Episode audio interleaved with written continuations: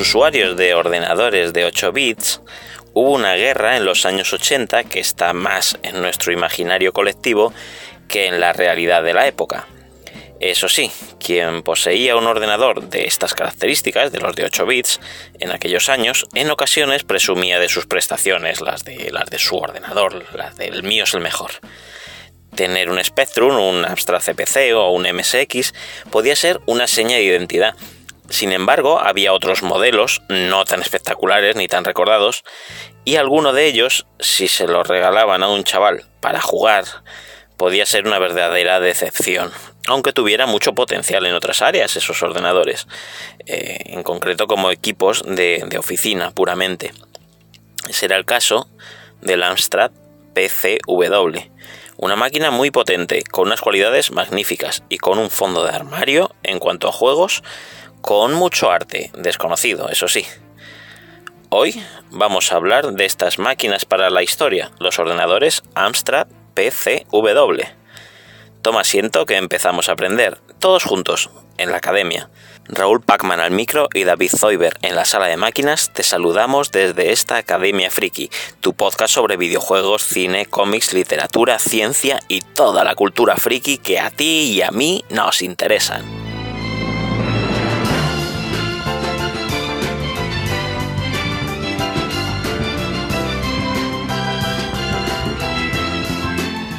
La serie Amstrad PCW fue una gama de ordenadores personales producidos por la empresa británica Amstrad de entre los años 1985 y 1998 y también vendidos bajo licencia en Europa como con otro nombre como Joyce por la empresa alemana de electrónica Schneider en los primeros años de vida de, la serie de los, de los Amstrad PCW. Este nombre, Joyce, hacía referencia a la secretaria de Alan Sugar. Alan Sugar fue el fundador de Amstrad y se, usó ese nombre, Joyce, como, como, nombre comercial por la empresa Schneider de Alemania para designar a los dos modelos que fabricó bajo la licencia de Amstrad, los dos modelos de PCW que fueron el Schneider Joyce y el Schneider Joyce Plus y es, el hombre que es el nombre que se emplea generalmente como, como segundo nombre ¿no? de, la gama de, ordenadores. El, nombre titular sería Amstrad PCW y el nombre suplente, pues el, Joyce.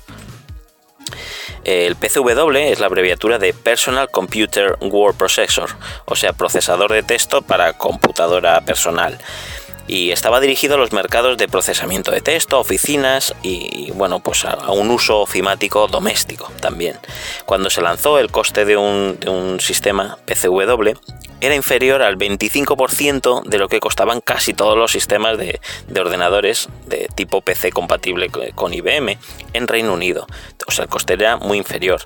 Y como resultado de esto, pues la máquina, al ser tan barata, se hizo muy popular tanto en Reino Unido como en otras muchas partes de Europa. Lo que convenció a los tecnófobos, la gente esta que odia la tecnología, como, muchos jefes que yo he tenido, a, aventurarse, les animó a aventurarse en el uso de ordenadores. Sin embargo, la historia de los PCW acaba con los dos últimos modelos introducidos a, mediados de la década de los 90 que, fueron fracasos comerciales, siendo expulsados del mercado por una caída de precios y, por mayores capacidades de, del software y en general de los equipos IBM PC. En todos los modelos de Amstrad PCW, incluido el último de todos, eh, la, carcasa del, monitor tenía dentro la CPU, la memoria RAM, las unidades de, disquete y la fuente de alimentación. O sea, todos los componentes del sistema estaban metidos dentro de una carcasa en la que estaba también el monitor. Todos los PCW, excepto el último, incluían además una impresora en el pack de venta. O sea, eran equipos muy completos.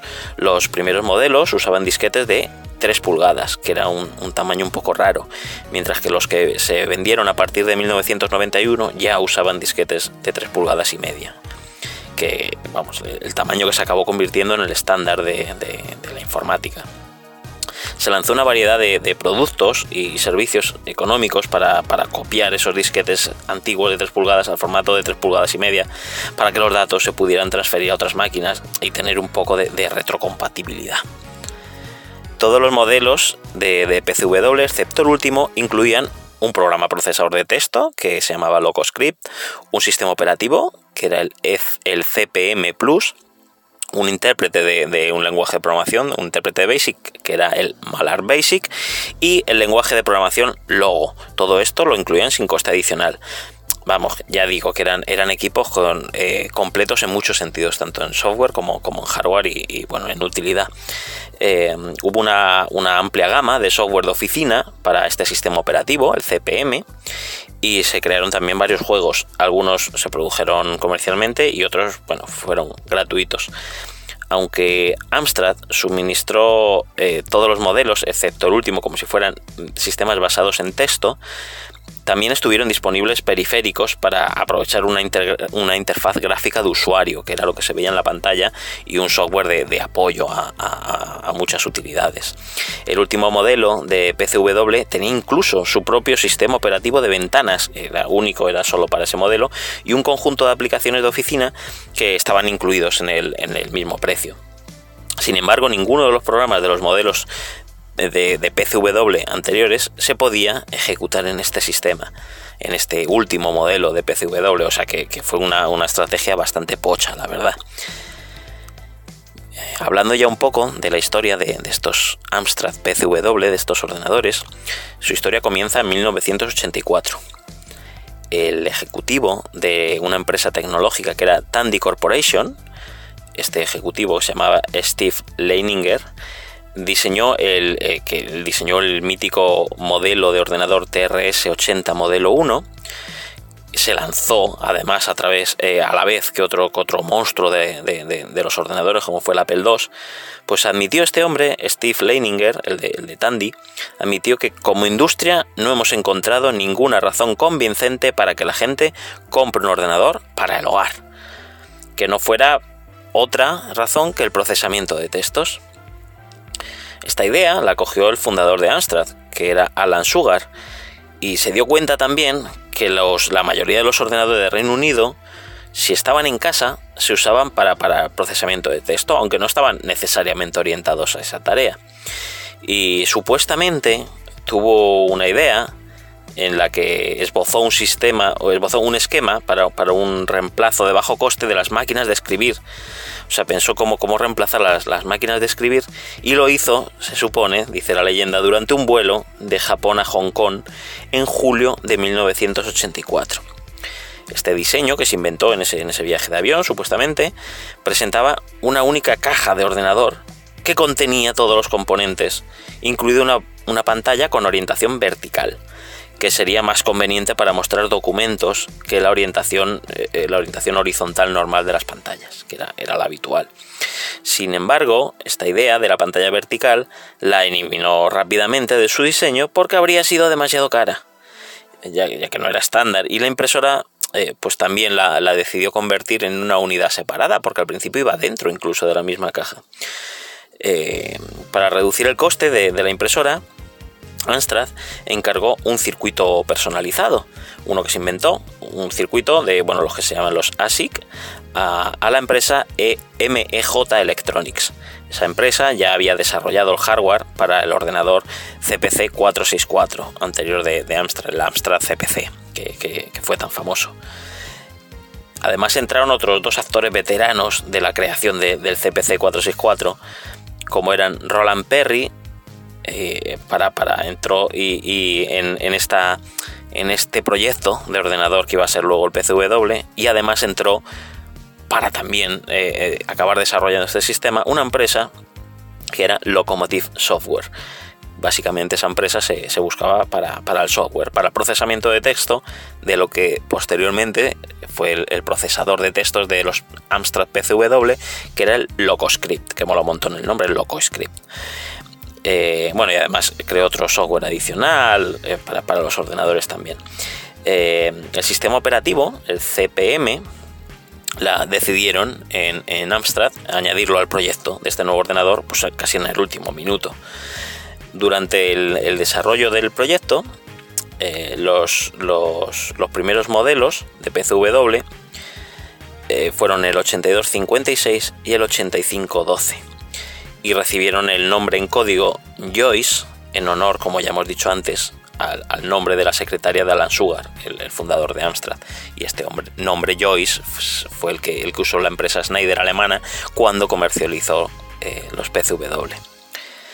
las empresas MEJ Electronics, que, se iba a encargar de, pues bueno, de, la parte hardware del nuevo ordenador, y Locomotive, los del software del procesador de texto, antes de meterse en este proyecto juntos, ya habían trabajado eh, eh, a la vez en una empresa que se llamaba Data Recall. Y, esta empresa tenía un procesador de textos que se llamaba Diamond y que tuvo una reputación envidiable en, las oficinas más prestigiosas de Reino Unido en la década de, los 70. Sin embargo, ambas compañías, MJ Electronics y Locomotive Software, habían dejado de lado a, esta otra Data Recall y, en su puesta en conjunto de ideas propusieron llamar a, le propusieron a Amstrad llamar Circon al nuevo ordenador de Amstrad. O sea, circonita, como, como la piedra preciosa, ¿no? Como la circonita, para ser la competencia de ese procesador de textos anterior de Data Recall que era Diamond, o sea, diamante. Vamos, una, una guerra de piedras preciosas por todo lo alto, una cosa un poco así extraña de, cosas de la época. Sin embargo, Alan Sugar, el, dueño de, de, los confines de todo Amstrad, prefiriendo un nombre más descriptivo, pasó de eso de la circonita, el circon este, y sugirió otro nombre, que era WPC, que significaba algo así como computadora de procesamiento de textos. Pero Roland Perry, el que, hemos dicho que ya estuvo en, el CPC 464 y ahora le habían nombrado jefe del proyecto, dijo que estas siglas WPC que había propuesto Alan Sugar invitaban a bromear sobre las mujeres policías y esto lo voy a explicar un poco porque si no, no se entiende. Hasta el año 1999, recordamos que estamos a, la primera mitad de los 80, pero, pero hasta el 99, o sea, justo antes del año 2000, en Reino Unido a las mujeres policía no se le llamaba policías, sino que se especificaba que eran policías y alguaciles femeninas. O sea, ese era, era, era su nombre. O sea, en inglés era Women Police Constable vamos, WPC, lo que coincidía con el mismo nombre que le querían dar al ordenador. Así que bueno, se, se, se, descartó este nombre, ¿no? Porque iba a recordar a eso, a, las mujeres policías. Era una cosa un poco rara, una denominación así que tenían, que a mí me recuerda lo mismo que, que el fútbol femenino, que digo yo, lo que se debería llamar fútbol, ¿no? O el, o el fútbol americano. Bueno, esto no, esto ya va a ser un lío, si no. Bueno, da igual, me estoy, me estoy dispersando un poco. Volvemos al, nombre de, los PCW. Se iba a llamar WPC, pero ya hemos dicho que eh, se iba a confundir, se iba a ser un poco de cachondeo con, el tema de las mujeres policía. Así que Alan Sugar, el de Amstrad, reorganizó esas iniciales que había puesto y el producto se lanzó finalmente como eh, procesador de texto de, computadora personal. O sea, cambió un poco las palabras y abreviado era ya PCW. Ahora ya sí, sí molaba, era PC y con una W al final, eso mola mucho más. Oiga, sí, sí, usted. ¿Quiere ver algo increíble? Amstrad PCW 8256. El ordenador concebido para sustituir a la máquina de escribir. Con monitor, unidad de disco, teclado en castellano e impresora todo con un solo cable. Amstrad PCW8256. Completo, profesional y su precio lo más increíble. 129.900 pesetas. Amstrad. Increíble. Una cosita. ¿Te gustan los videojuegos? Seguro que esto te va a interesar. Porque la historia de Nintendo la tienes en el podcast Arqueología Nintendo. No te lo puedes perder. La mejor manera de conocer todo lo que ha dado de sí la compañía a través del podcast Arqueología Nintendo. La campaña publicitaria eh, incluía camiones que iban a descargar máquinas de escribir para formar enormes montones de chatarra, con el lema de que el PCW es más que un procesador de textos por menos que la mayoría de las máquinas de escribir. En Gran Bretaña, el sistema se vendió inicialmente exclusivamente a partir de una compañía que se llama Dixons. Era un, minorista de electrónica. Y, el presidente compartió el sueño de, Alan Sugar, el presidente de Amstrad, o sea, el presidente Dixon dijo, compartió el, sueño del, presidente de Amstrad de que las computadoras dejaban de ser eh, producto exclusivo para expertos en tecnología y se iban a convertir por fin en productos de consumo, simples, prácticos y para toda la familia. En su lanzamiento en Reino Unido, en septiembre de 1985, el modelo básico del PCW que ya se lanzaba tenía un precio de 399 libras esterlinas más masiva, lo que sería hoy día unos 1.400 euros, que eso no es nada barato, aunque incluye una impresora, un programa de procesador de textos, que ya hemos dicho, el sistema operativo CPM, alguna cosita de software, el intérprete de, de Basic y bueno, el logo, las cosas que hemos nombrado. Todo eso por 399 libras masiva. Los proveedores de software rápidamente sacaron una amplia gama de, aplicaciones adicionales para estos ordenadores, para los PCW, incluidos programas de contabilidad, hojas de cálculo, bases de datos y bueno, pues lo que podía satisfacer la mayoría de los requisitos de, un hogar o de una pequeña empresa. Poco, poco después del lanzamiento del PCW, el ordenador Tandy 1000 se introdujo en Reino Unido con el sistema operativo MS2 y un conjunto similar de aplicaciones comerciales, y, así que eso en, Reino Unido se convirtió en el único otro sistema de ordenador personal compatible con IBM y, que era, eh, estaba disponible por algo menos de, mil libras, pero claro, la diferencia de precio era abismal. Eh, en este momento los sistemas completos más baratos, los otros que había, de, de, Apricot Computers, que era como un fabricante famoso en Reino Unido, costaban casi 2.000 libras, ya es una pasta y el sistema original, el de PC IBM, el más barato costaba 2.400 libras. Recordamos, precio de lanzamiento del PCW 399. Se comía todos en, el precio. Eh, aunque los sistemas de la competencia generalmente tenían características más sofisticadas, las cosas como son, incluido monitores en color, porque el PCW no lo tenía. Bueno, pero parecía que, que el PCW, pese a todo, ofrecía la mejor relación calidad-precio. En Estados Unidos, el PCW se lanzó a un precio de 799 dólares y sus competidores fueron inicialmente las máquinas de escribir electrónicas de, con pantalla que, se llamaban de eh, Magnavox Video Writer y la Smith Corona PWP. Estos que eran dos, realmente dos sistemas de procesamiento de textos, cuyo, cuyos precios también incluían realmente una pantalla, un teclado y una impresora, que es lo que es una máquina de escribir electrónica. La revista especializada en noticias de ciencia y tecnología Popular Science pensó que el PCW no podía competir como, como ordenador de uso general porque tenía unidades de disquete de 3 pulgadas, como ya hemos dicho, que no eran estándar, y su sistema operativo CPM era bastante antiguo, restringía la expansión de la gama de software disponible más allá de la hoja de cálculo, el tutor de mecanografía, los programas de balance de, un libro de cheques, bueno, cositas que iban, que iban saliendo y pensaban que no tenía mucho más recorrido. Sin embargo, la revista también predijo que la, que la pantalla del PCW, que era bastante grande, y el software de procesamiento de texto, que era muy sencillo de usar, lo iban a convertir en un competidor formidable, aunque un, únicamente para, para los procesadores de texto dedicados en los mercados domésticos y comerciales. El sistema este en Estados Unidos se vendió en las principales tiendas de equipos para oficina y minoristas de electrónica. Parecía que, no quería despegar de, ese pequeño nicho y no, convertirlo en ordenadores de, uso general. El, el, PCW redefinió al final la, idea del mejor valor relativo en los ordenadores, al concentrarse en reducir el precio mucho, lo que revolucionó totalmente el mercado de, de ordenadores personales. El bajo precio animó a usuarios domésticos eh, con, sistemas más simples, o sea, los que tenían el Spectrum, eh, eh, bueno, pues, pues, a cambiarlo un poco, ¿no? El Spectrum había, llegado también en ese momento casi a su punto máximo. Según la revista Personal Computer World, el, el, PCW consiguió que los tecnófobos, como decíamos, usaron ordenadores, se animaran a ello. En los dos primeros años, del lanzamiento del Amstrad PCW se vendieron 700.000 unidades, ganando Amstrad el 60% del mercado de ordenadores domésticos del Reino Unido, nada, no estaba nada mal, y el 20% del mercado europeo de ordenadores personales, solo superado en Europa por el 33,3% de IBM.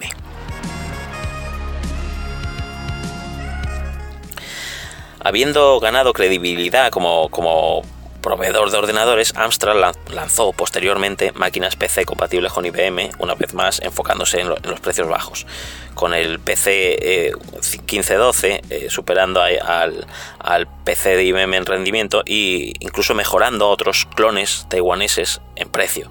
Esos clones taiwaneses del PC compatible con IBM ya se habían empezado a abrir paso, pero Amstrad los, llegó a superar. Amstrad se convirtió en la empresa británica dominante de ordenadores personales, comprando todos los diseños, derechos de comercialización y asistencias de productos de la división informática de la mítica compañía Sinclair. Eso sucedió en abril del año 1986, mientras que otro competidor también británico, Apricot, eh, vendió más tarde sus activos de fabricación de hardware a, Mitsubishi y, se convirtió en una empresa únicamente ya de software en el apogeo de los PCW, las revistas de, informática 8000 Plus, que más tarde se llamó PCW Plus, y la revista PCW, Today se publicaron específicamente para usuarios de PCW. Además de las habituales reseñas de productos y asesoramiento técnico, incluían otro, otro tipo de contenido en las revistas, como artículos del escritor de ciencia ficción y desarrollador de software Dave Langford sobre sus experiencias con el uso de, un, PCW. Este escritor, Dave Langford, por cierto, que a mucha gente no le suena, pero es un tío con, mucho recorrido. Vamos, le, han dado en su carrera 20 premios Hugo de ciencia ficción. es un tío bastante reconocido y le decidieron fichar para la revista. Volviendo a la historia del Amstrad PCW, en 1989 se habían vendido 1,5 millones de unidades, una barbaridad. Cuando se retiró de, del mercado el PCW, ya en 1998, consiguió vender 8 millones de máquinas. O sea, estamos hablando de, algo realmente importante en la historia de los ordenadores. El Daily Telegraph estimó en el año 2000 que, que 100.000 unidades de PCW todavía seguían en uso en el, en el Reino Unido. O sea, en el año 2000 todavía había un parque de, ordenadores funcionando bastante amplio.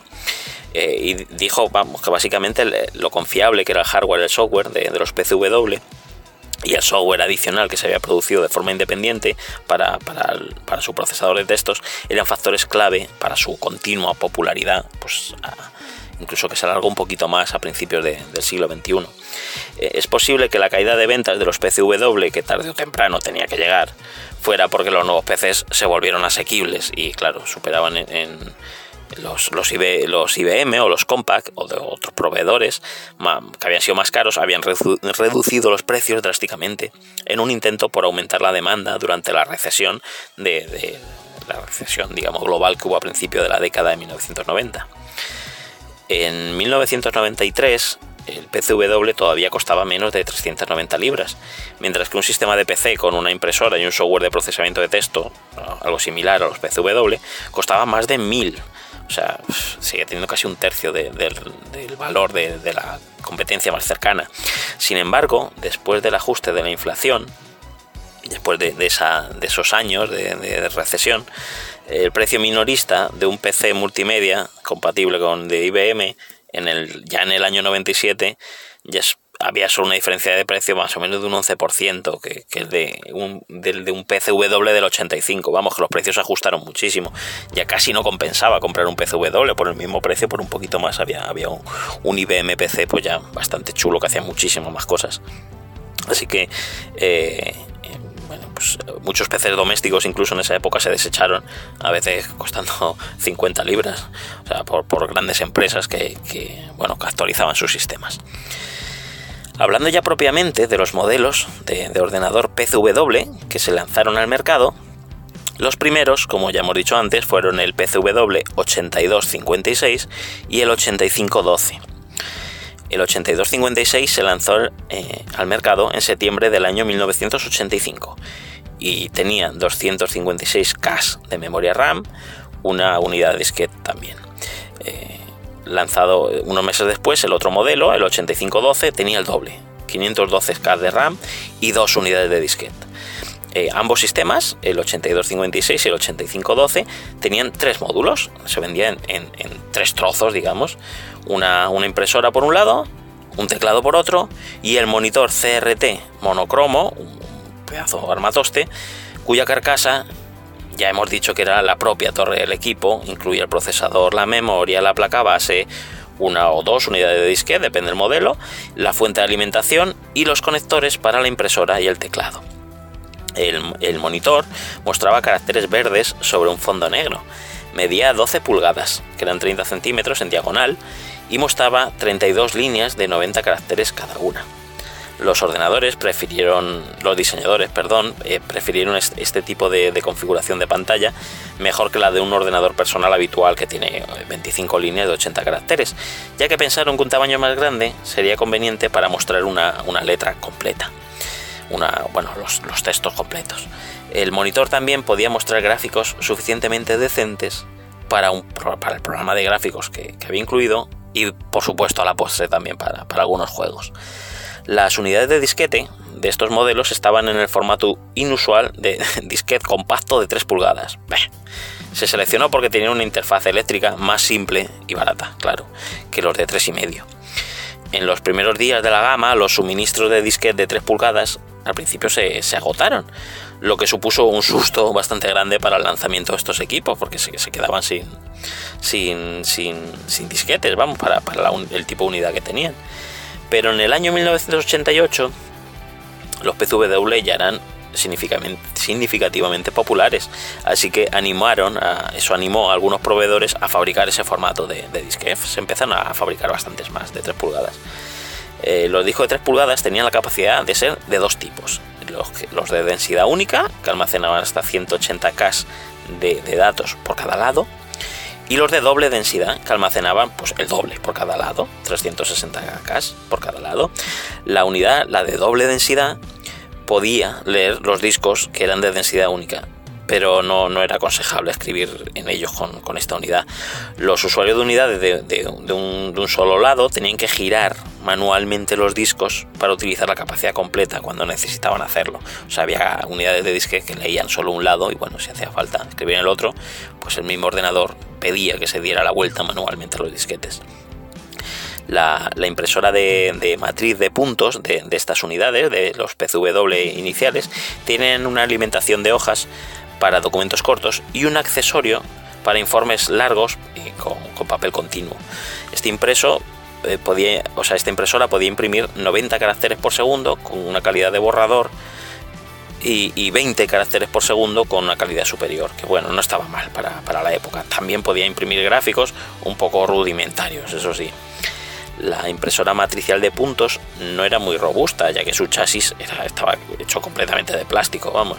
Los usuarios que necesitaban mayores volúmenes de impresión o pintar gráficos con un poco más de calidad, podían comprar aparte una, impresora diferente, una con un sistema que se llamaba rueda de margarita, o incluso también sacó Amstrad para, estos ordenadores, para los primeros PCW, un plotter gráfico, que eso ya sí que mejoraba mucho más sensiblemente los, los gráficos que se podían imprimir. El teclado de, estos PCW tenía 82 teclas, algunas de las cuales estaban diseñadas para procesar textos, especialmente para, directamente enfocadas al, software que venía con el, con el ordenador, el, el Logoscript. Eh, por ejemplo, había teclas para, cortar, para copiar y para pegar, operaciones que os suenan seguro de, al procesar textos. Eh, además había combinaciones de teclas especiales para activar el bloqueo de mayúsculas, el bloqueo numérico y, el reinicio. Todo esto suena como muy pedestre, pero es que estamos hablando de, cosas, de cosas muy avanzadas para, esos años 80. Se sacó también una amplia gama de, actualizaciones de los ordenadores. La RAM del PCW 8256 se podía ampliar a 512K eh, por unos unas 50 libras. Y, una unidad de disquete interna adicional para el 8256 costaba unas 100 libras más y la instalación era muy sencilla. Además se podían añadir unidades externas, por ejemplo, para, para una unidad disquete de 3,5, de 3 pulgadas y media. Los dispositivos de interfaz gráfica de usuario, como bolis luminosos, ratones eh, o tabletas gráficas, se podían conectar el enchufe de expansión a la parte eh, posterior del monitor. También existía una interfaz seria que hizo posible conectar al PCW un modem o, una impresora incluso que no fuera de la marca Amstrad.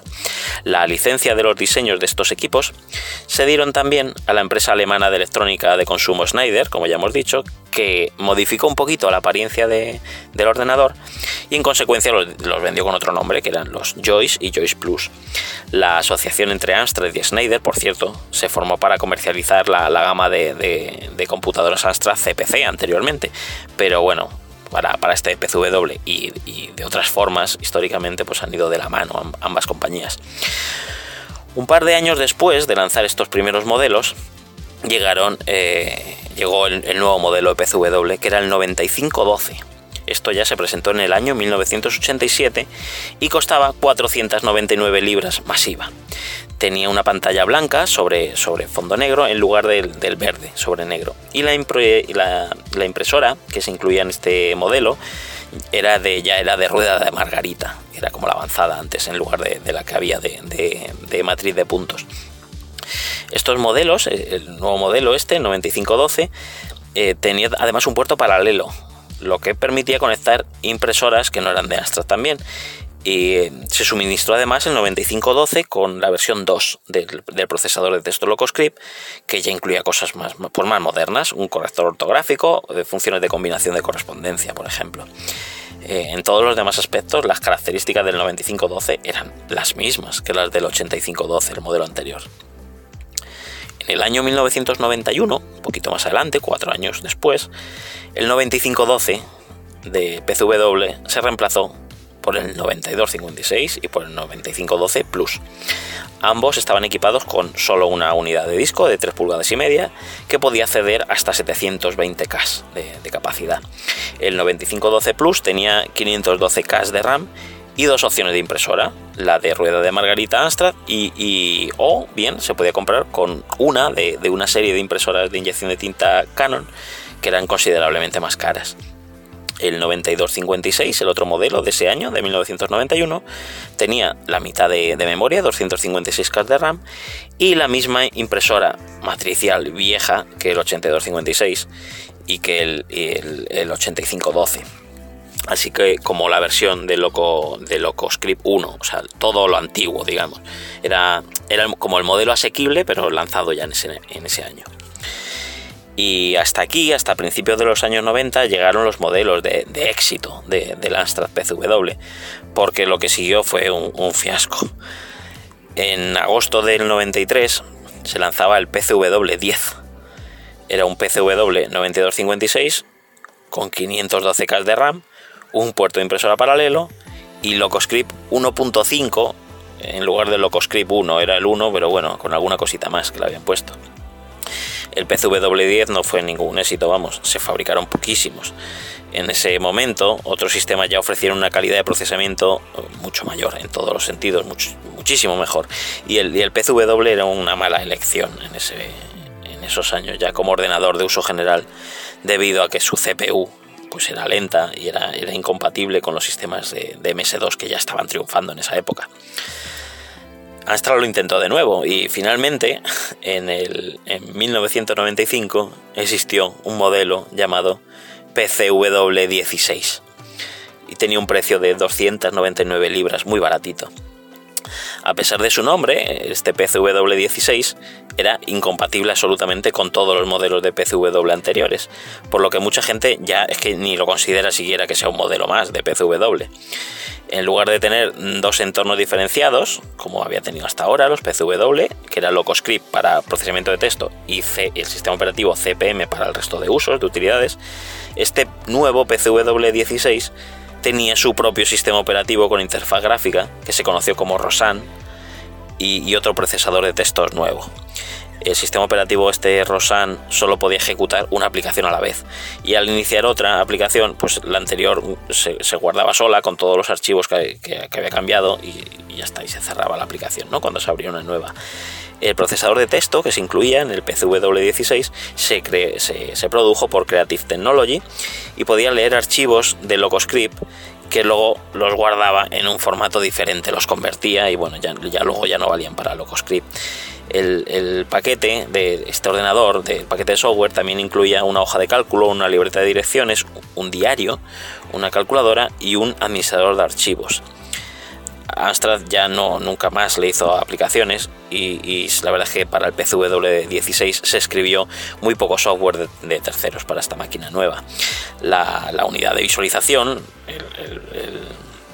esa caja donde venía la, pantalla, seguía teniendo el procesador, la placa base y la RAM y tenía ya la pantalla una resolución estándar de, de 640 x 480 píxeles y funcionaba incluso en modo VGA el PCW16 tenía una unidad de disquete estándar de 1,4 megas.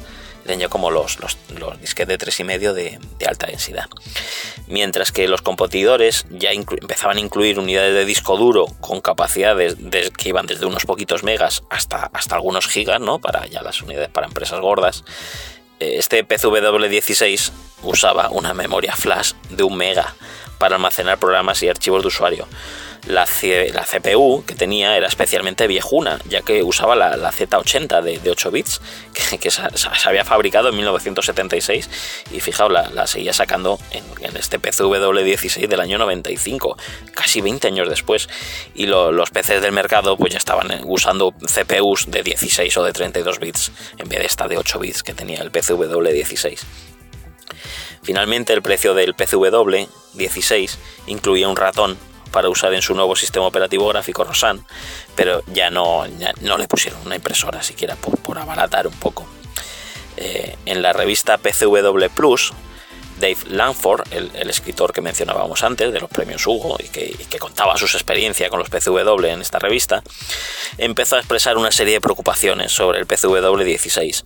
El sistema operativo no podía ejecutar los muchos programas de, de CPM disponibles para los modelos de PCW anteriores. La memoria RAM flash era, era muy, muy pequeña para instalar un número útil de programas y los programas no se podían ejecutar desde el disquete que fue diseñado solo para realizar copias de seguridad de archivos, o sea, limitado por todos lados. Un, un, PC IBM de segunda mano en esa época, con la versión Pro de Locoscript, que, que también la podía tener, parecía una, una opción más sensata, según el escritor, para que se actualizaran los usuarios de PCW anteriores. La realidad es que se vendieron poquísimas PCW 16, a pesar de que Amstrad sacó alguna ampliación del sistema, que bueno, por, intentar, pero ya no, no había mucho que hacer. La verdad es que no solo de, cacharros físicos o de hardware se escribe la, historia de la informática, sino también de, de, programas de software, lo que se metía dentro, en este caso, de los, de los PCW y el más famoso, sin duda, de, dentro del software de PCW fue el procesador de texto LocoScript. Este software de procesamiento de textos LocoScript se incluía, como ya hemos dicho, en el precio del hardware. El manual proporcionó tanto una referencia como un tutorial que podía permitir a los usuarios comenzar a trabajar en 20 minutos. Era muy sencillo usar. Algunos usuarios encontraron que, el, que el tutorial es que realmente tenía toda la información que necesitaban en tan poco tiempo. El programa permitió a los usuarios dividir documentos en grupos, configurar plantillas y la función de archivo limbo se llamaba, que permitía recuperar documentos borrados accidentalmente hasta que el disco se quedaba sin espacio. Lo que sucedía cuando el software borraba archivos de forma permanente para dejar espacio a otros nuevos.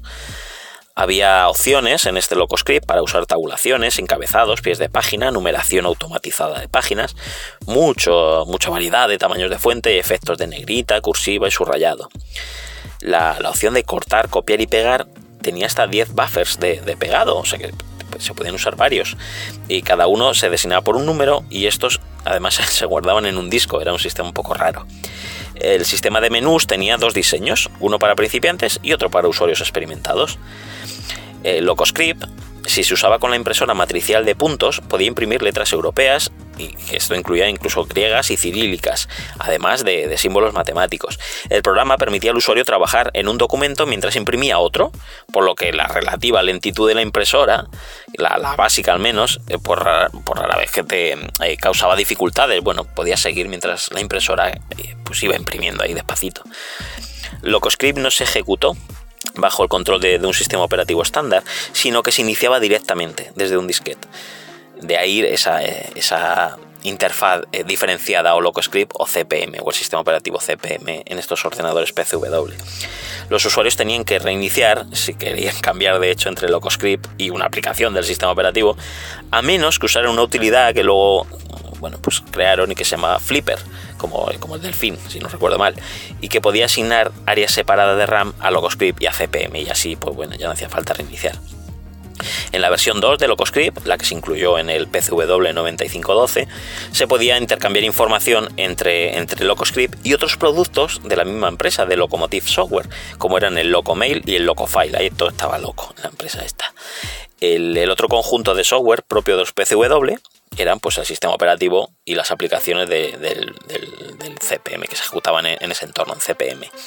El PCW eh, incluía una versión de CPM conocida como CPM Plus. Esto lo que lo hacía era pues, más parecido a, MS2, tenía unas utilidades que eran comparables a ese sistema operativo, pero impuso, impuso una, una, una limitación significativa. No podía manejar más de 64K de RAM. Dado que CPM ya usaba 3K de memoria, lo máximo que las aplicaciones CPM podían usar eran 61K de memoria, o sea, un, cagarro, vamos. El resto de la RAM eh, se usaba como el resto de la RAM que se podía direccionar, se usaba como un disco RAM, identificado bajo la letra de la unidad M, para que significa de memoria, ¿no? M dos puntos, bueno, pues ahí estaba el resto de la RAM. Eh, que ahí sí ya era mucho más rápido que un disquete, pero perdía todos sus datos cuando la, máquina se apagaba, porque la RAM, la memoria RAM, por definición, es una memoria volátil. Cuando ya no hay electricidad y apagamos el ordenador, se, borra todo lo que hay dentro. Así que nada, pues bueno, era una manera de ampliarla, pero diciendo bye bye a lo que tuvieras ahí cuando apagabas. En los PCW se incluía el intérprete Malar Basic, que era una versión del, intérprete del, intérprete del lenguaje de programación Basic. Este Malar Basic era también de Locomotive Software la misma compañía que, LocoScript y que funcionaba bajo CPM, bajo el sistema operativo de los PCW. Esta versión de Basic carecía de funciones gráficas integradas, porque bueno, se entendía que a lo mejor no hacían tanta falta en estos ordenadores, pero incluía, eso sí, una cosa que se llamaba JetSam, una implementación de ISAM, pero diferente. Vale, si no sabes de lo que te hablo, pues te lo explico así por encima, el lenguaje de programación BASIC usaba un conjunto de funciones, librerías, librerías de, programación, para acceder a archivos con datos. Eso, ese acceso de archivos con datos, se conocía como ISAM. Pues este Malar Basic nuevo, para los PCW, usaba otro sistema, en vez de ISAM, que era JetSAM, y tenía, soportaba múltiples índices por archivo, que a lo mejor te sigue sonando raro uno, pero eso lo que hacía que era aumentar significativamente la velocidad de acceder a los datos, algo clave en aplicaciones de gestión de las empresas, vamos, que, se hizo con ojo para dedicar a los PCW al mundo empresarial. El paquete de software de CPM también incluía el lenguaje de programación Logo, que ese ya a lo mejor a, mucha gente le suena del cole, porque se podía pintar eh, figuras geométricas, resolver eh, problemas matemáticos y tenía pues, bueno, pues un, programa visual para dibujar, además el, el, PCW tenía un programa visual para dibujar gráficos circulares y gráficos de barras. Eh, muchos proveedores de software suministraron versiones de sus productos para que se ejecutaran en CPM Plus haciendo así que una amplia gama de software estuviera disponible para los PCW, a menudo de forma muy económica. Los procesadores de, por ejemplo, había algunos de estos programas eran procesadores de texto alternativos como SuperWriter y WordStar, varias hojas de cálculo que, llegaron a estar disponibles como la SuperCalc 2 y el Multiplan de Microsoft, em, programas de base de datos adaptados a los PCW como Sage Database, Carbox y de base 2. Y, bueno, luego em, eh, para, boletines de, noticias se crearon eh, Microdesign y, o Desktop eh, Publisher. Publisher, bueno, pues esto, bueno, quien conozca los, los, programas de, boletines de noticias de esa época a lo mejor le suenan.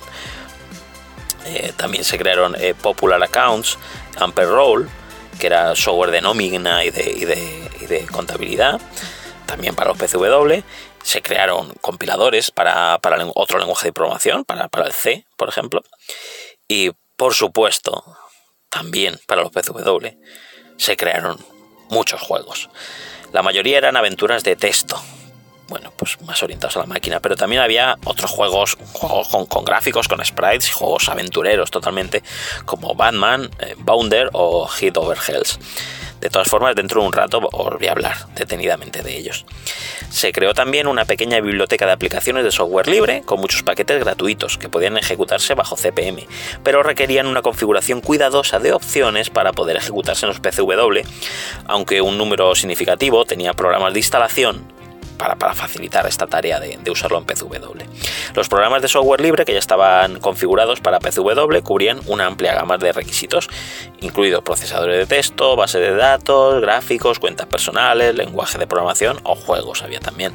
Muchos de ellos, de, de estas aplicaciones de software libre, eran tan buenas como las ofertas comerciales similares pero la mayoría al final, bueno, pues como suele pasar, había documentación un poco deficiente, que a veces ocurre, o, eran a veces proyectos underground ahí como, muy difíciles de que llegasen a un número grande de usuarios. Si hoy día quieres emular todo este tipo de software bajo, bajo un sistema Windows, si quieres emular como era el software de una máquina PCW, o bueno, desde un Windows, desde un Unix o desde un Mac, lo puedes, utilizar, eh, puedes usar un programa, un emulador que se llama Joyce. También hay otro, otro emulador, solo para Windows en este caso, que es el CPM Box el cual te puedes encontrar fácilmente en internet, en la web de, de Avisoft o, o Javisoft con H y eso, eso está, lo tienes ahí en la web, por lo menos a la fecha de grabación de este programa. Y bueno, te puedes dar una vuelta por el pasado ahí y usar LocoScript, programas de dibujo, juegos, lo que quieras de los PCW. Si crees que es poco, te animo además a que pruebes AndroPCW, un emulador de Amstrad PCW para Android, creado también por este, por, este autor, este blog, que luego comentaremos algo más, eh, Javisoft. Y sí, por fin hemos llegado a la parte de los juegos de PCW, verdaderas rarezas para muchos jugadores, sobre todo si tenías uno de estos equipos en casa y querías jugar a lo mismo que tus compañeros del cole. Y no es que no hubiera versiones de los clásicos para esta máquina, pero la verdad es que el catálogo, pues bueno, sí es verdad que era mucho menor y con bastante peculiaridades con respecto a los CPC, a los Spectrum, a los MSX o a los Commodore 64 y ya no digamos a los PCs. Eh, el problema del PCW, por ejemplo, uno de ellos, era que no contaba con un sistema de sonido habitual, que algo importante en los juegos, al ser una máquina enfocada al negocio, lo que complicaba que muchas compañías desarrollasen juegos para las PCW de forma continua. Vamos, que muchas veces ni se acordaban de, estos ordenadores cuando querían lanzar juegos portados de, de, unos sistemas a otros. Aún así, compañías británicas como Ocean Software lanzó una versión bastante digna de Batman, con el bandán de vista isométrica para, los PCW, o también el parecido en mecánica pero fantástico Head Over Hells, o incluso eh, un futbolístico juego como el Match Day 2. Los australianos de Bean Software, por ejemplo, llevaron a estos ordenadores una versión del Señor de los Anillos en 1900, eh, bueno, de, los 80, no tengo el año exacto, en los 80, también los, en la, a mediados de los 80. Eh, teníamos un, Tetris de, de Mirrorsoft en 1988 y las tres partes de las aventuras de texto de, la saga Zork y todo eso se, lanzó por la compañía estadounidense Infocom. Otros grandísimos títulos en inglés para este sistema son la aventura conversacional Roads, Fish o Heroes of Karn, que era de compañías como Magnetic Scrolls o, Infocom, y un título francés brutal llamado Door de la empresa Cobrasoft. Además, para aventuras de texto teníamos una gran compañía en Reino Unido como era Topológica, con, con Topológica, eh, con enormes títulos como Asheton, Gian Killer o Jesk Chancellor. Si nos vamos al territorio español, donde eran años de lo que ahora conocemos como la edad de oro del software español, hubo una compañía llamada OMK de Barcelona, que, bueno, esta compañía al principio se llamó Omicron y estuvo especializada en crear juegos para el PCW. Aunque ya digo que la mayoría eran de una calidad más que dudosa. El más famoso quizá fue el Sir Lancelot, otro más de perspectiva isométrica, aunque con una jugabilidad reguleras para, ir moviendo a nuestro caballero que manejábamos por, cada una de las, de las estancias.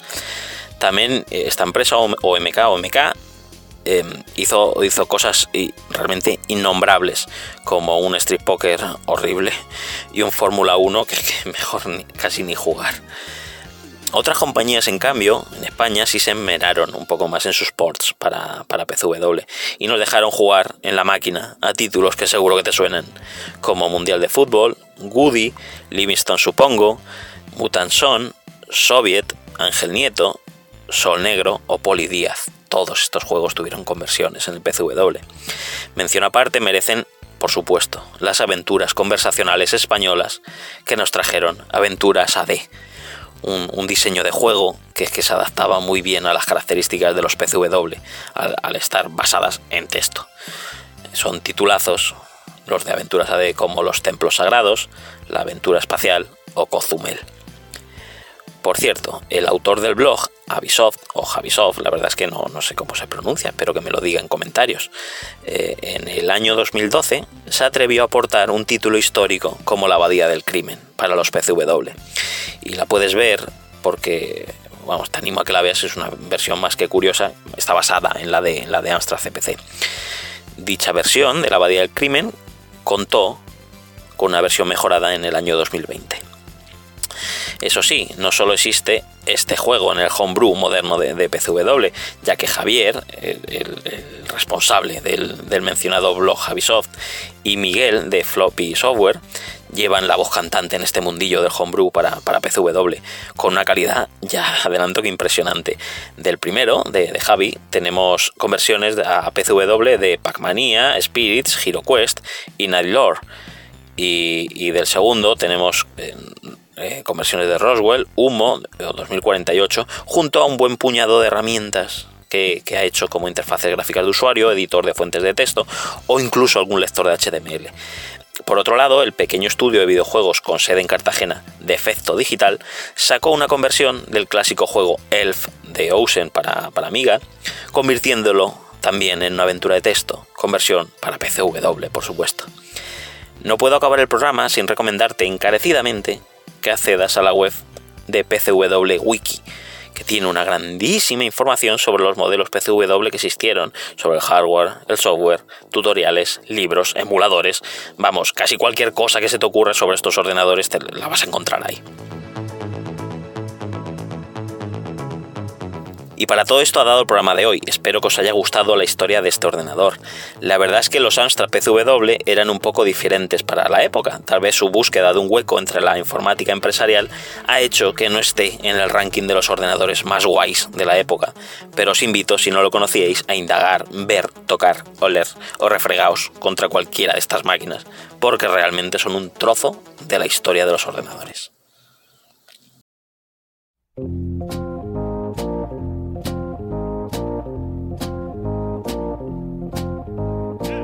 Hasta aquí este programa de Academia Friki. Puedes seguirnos en nuestro canal de iBox, suscribirte para no perderte ningún episodio, dar like, me gusta y mandarnos todos tus comentarios que leeremos y responderemos encantados, porque todo eso hace que podamos estar más veces contigo. Te recuerdo que puedes encontrarnos también en el mail academiafriki.gmail.com y en nuestro Twitter arroba academiafriki. Simplemente gracias por estar al otro lado y darnos tu apoyo. Hasta la próxima.